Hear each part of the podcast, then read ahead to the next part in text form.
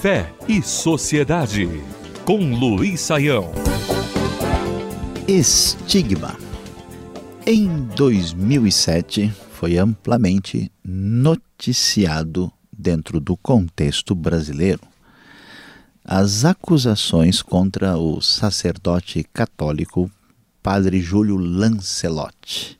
Os noticiários uh, se multiplicaram afirmando que o padre Júlio Lancelotti teria tido algum tipo de envolvimento indevido com um menor uh, e que uh, isto era uma irresponsabilidade moral e que, portanto, ele deveria ser responsabilizado. Posteriormente surgiram uh, outras reportagens em sua defesa, dizendo que aquilo, na verdade, era uh, algo de origem estelionatária contra o sacerdote católico ali mencionado.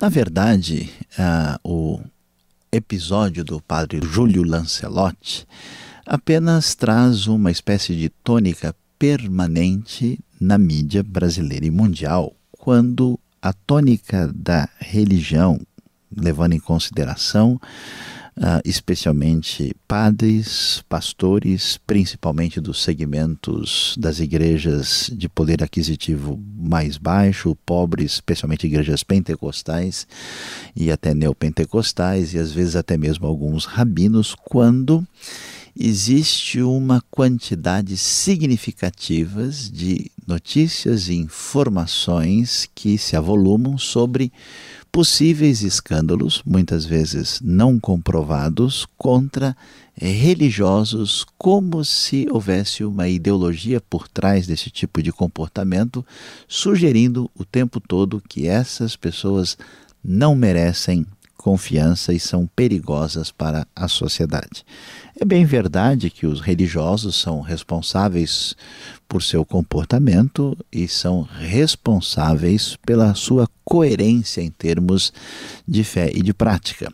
No entanto, incomoda a grande maioria da população o fato de tantos padres, pastores e rabinos trabalharem incansavelmente em favor da paz, em favor da sociedade, quantos milhares de horas são dedicadas em favor de atender necessitados, de beneficiar pessoas em condições eh, muito difíceis que simplesmente não são dignas de receber qualquer holofote especial da mídia dominante. É necessário tomar um cuidado e desenvolver um raciocínio crítico, pois figuras religiosas são apenas estigmatizadas de maneira negativa, muitas vezes por uma espécie de ideologia subjacente que se apresenta simplesmente como notícia. Fé e Sociedade. O sagrado em sintonia com o dia a dia. Realização Transmundial.